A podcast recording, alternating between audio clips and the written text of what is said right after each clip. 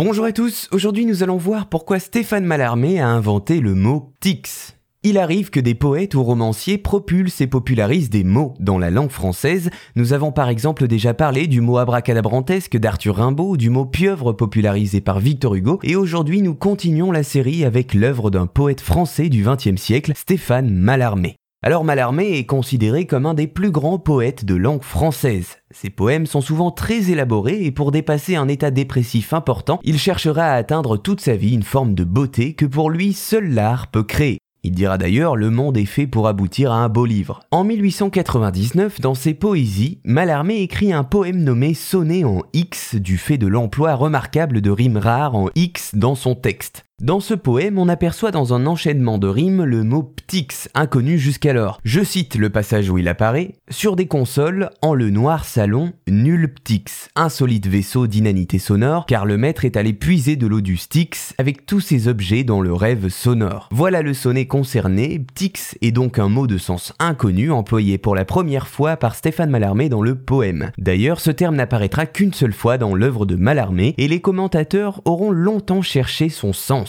Mais un jour, la découverte d'un texte dans la correspondance du poète résout le fameux mystère. Je cite le passage concerné. Enfin, comme il se pourrait toutefois que je fisse un sonnet et que je n'ai que trois rimes en X, concertez-vous pour m'envoyer le sens réel du mot ptix. Je vous en supplie, avec l'impatience d'un poète en quête d'une rime. Par ces phrases, Mallarmé explique ici la raison de l'emploi de ce mot jusqu'alors inconnu. Simplement, il lui fallait un quatrième mot en X pour arriver à finir ses rimes et il s'est alors permis d'en inventer un qui résonnait sûrement bien pour lui. Nul besoin d'aller chercher plus loin, Mallarmé, coincé par les limites des rimes en X de la langue française, s'est permis d'ajouter un mot nouveau à son vocabulaire qu'il ne réutilisera d'ailleurs pas par la suite. Voilà, vous savez maintenant pourquoi Stéphane Mallarmé a inventé le mot tix.